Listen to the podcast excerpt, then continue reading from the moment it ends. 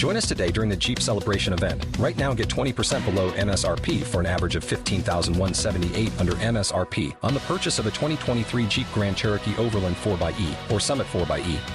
Not compatible with lease offers or with any other consumer incentive offers. 15,178 average based on 20% below average MSRP from all 2023 Grand Cherokee Overland 4xE and Summit 4xE models in dealer stock. Residency restrictions apply. Take retail delivery from dealer stock by 4 1. Jeep is a registered trademark. Nous sommes en guerre. Moi, moi, je, personnellement, je m'étouffe. Accélère Accélère Ils sont aux ordres du pognon Faut laisser la star tranquille.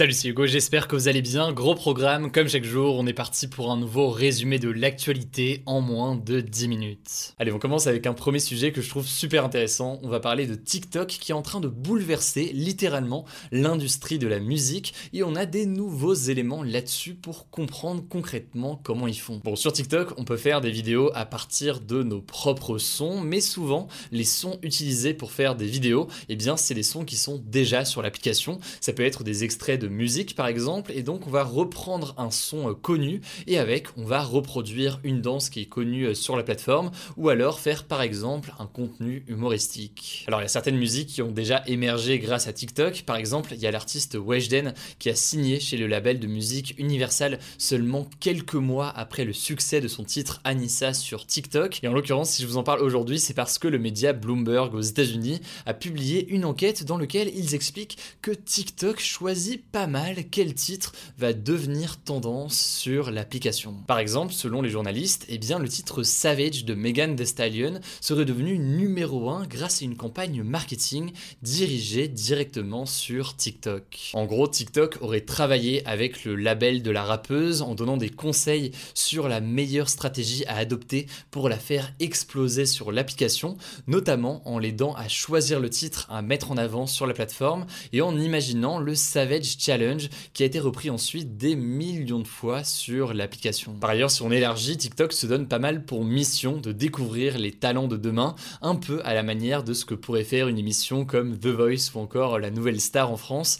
C'est d'ailleurs un choix qui est plutôt assumé puisque en 2019, l'application a lancé en Corée du Sud et au Japon le concept Spotlight. Le principe il est assez simple, ça consiste à réaliser un concours directement sur TikTok pour trouver les futures stars de la musique et notamment donc de K-pop. Très concrètement, chaque candidat publie sa musique sur la plateforme et les sons les plus populaires et les plus utilisés sur TikTok seront ensuite produits par des labels de musique. Enfin, faut bien voir qu'il y a de plus en plus d'artistes qui essaient eux-mêmes de faire des sons qui marcheraient sur TikTok en faisant par exemple des séquences dans leurs sons qui peuvent être isolées pour des challenges, des danses euh, ou autres. Et le résultat, c'est quoi? Eh bien, je vais vous prenez le classement des titres les plus streamés sur Spotify en ce moment à l'échelle mondiale, eh bien vous verrez qu'il y a un certain nombre de ces artistes qui ont vraiment émergé sur TikTok. Bref voilà, TikTok a une influence grandissante sur le monde de la musique, je trouvais ça assez intéressant d'en reparler un peu plus en détail aujourd'hui. Si c'est en tout cas le genre de sujet qui vous intéresse, n'hésitez pas à me le dire dans, dans les commentaires, on pourra faire d'autres sujets comme ça un peu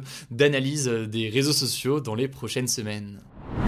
Allez, on continue avec un deuxième sujet. Vous l'avez vu dans le titre, on va parler des personnes qui ont été vaccinées contre le coronavirus, mais qui peuvent potentiellement toujours être infectées. En effet, cette semaine en Guyane, donc un département d'outre-mer, deux hommes qui étaient hospitalisés à cause d'une forme grave du coronavirus sont décédés alors qu'ils avaient été vaccinés quelques semaines avant avec le vaccin Pfizer. Autre cas assez euh, similaire, il y a deux semaines, une vingtaine de cas de coronavirus ont été détectés dans un EHPAD dans les Landes, dans le sud-ouest de la France, donc chez des résidents qui avaient pourtant eux aussi reçu les deux doses du vaccin. Mais alors, comment est-ce que des personnes vaccinées peuvent être quand même contaminées? C'est un sujet qui est assez complexe, qui me paraît du coup important à clarifier aujourd'hui. Il y a en fait quatre raisons potentielles qui peuvent expliquer ces contaminations chez les vaccinés. La première raison, et c'est probablement la raison euh, principale, il n'y a pas de risque zéro. Aucun vaccin contre le coronavirus n'est efficace à 100%. La plupart des vaccins ont en fait un taux d'efficacité de plus de 80%,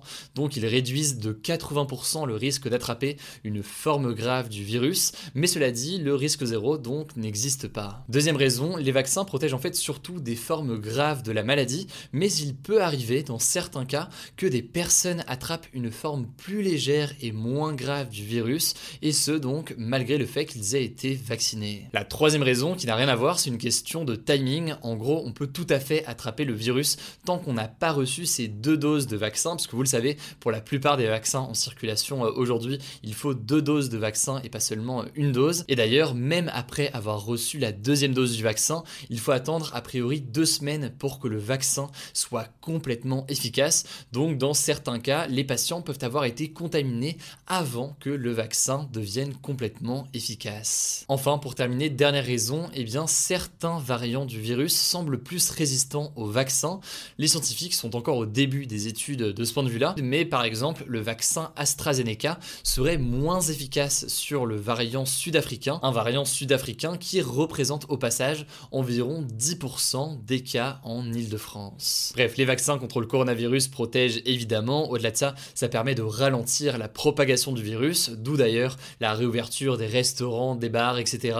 au Royaume-Uni, mais aussi en Israël, c'est des pays qui ont réussi à avancer rapidement dans leur campagne de vaccination, mais pour autant, un vaccin, c'est pas une potion magique qui nous rend euh, invincible, et c'est pour ça qu'il faut rester vigilant donc euh, dans les prochaines semaines.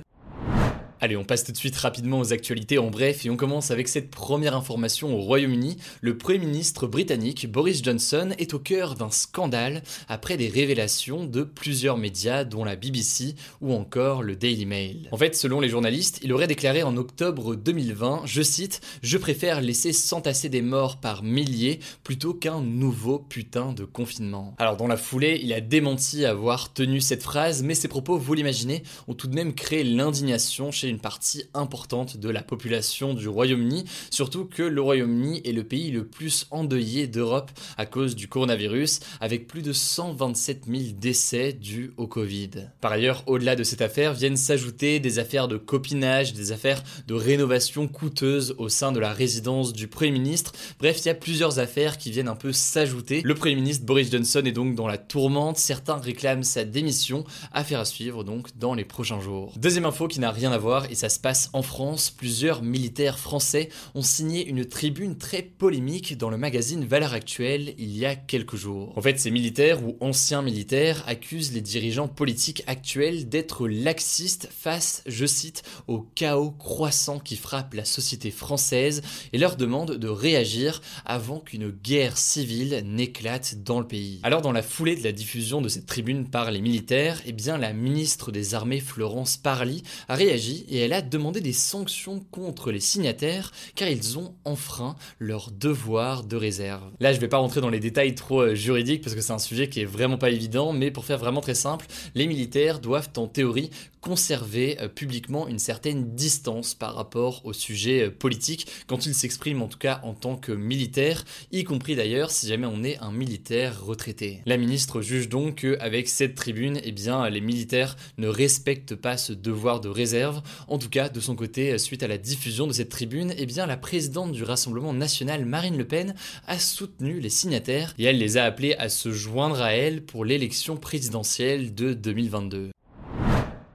Voilà, c'est la fin de ce résumé de l'actualité du jour. Évidemment, pensez à vous abonner pour ne pas rater le suivant, quelle que soit d'ailleurs l'application que vous utilisez pour m'écouter. Rendez-vous aussi sur YouTube et sur Instagram pour d'autres contenus d'actualité exclusifs. Écoutez, je crois que j'ai tout dit, prenez soin de vous et on se dit à très vite.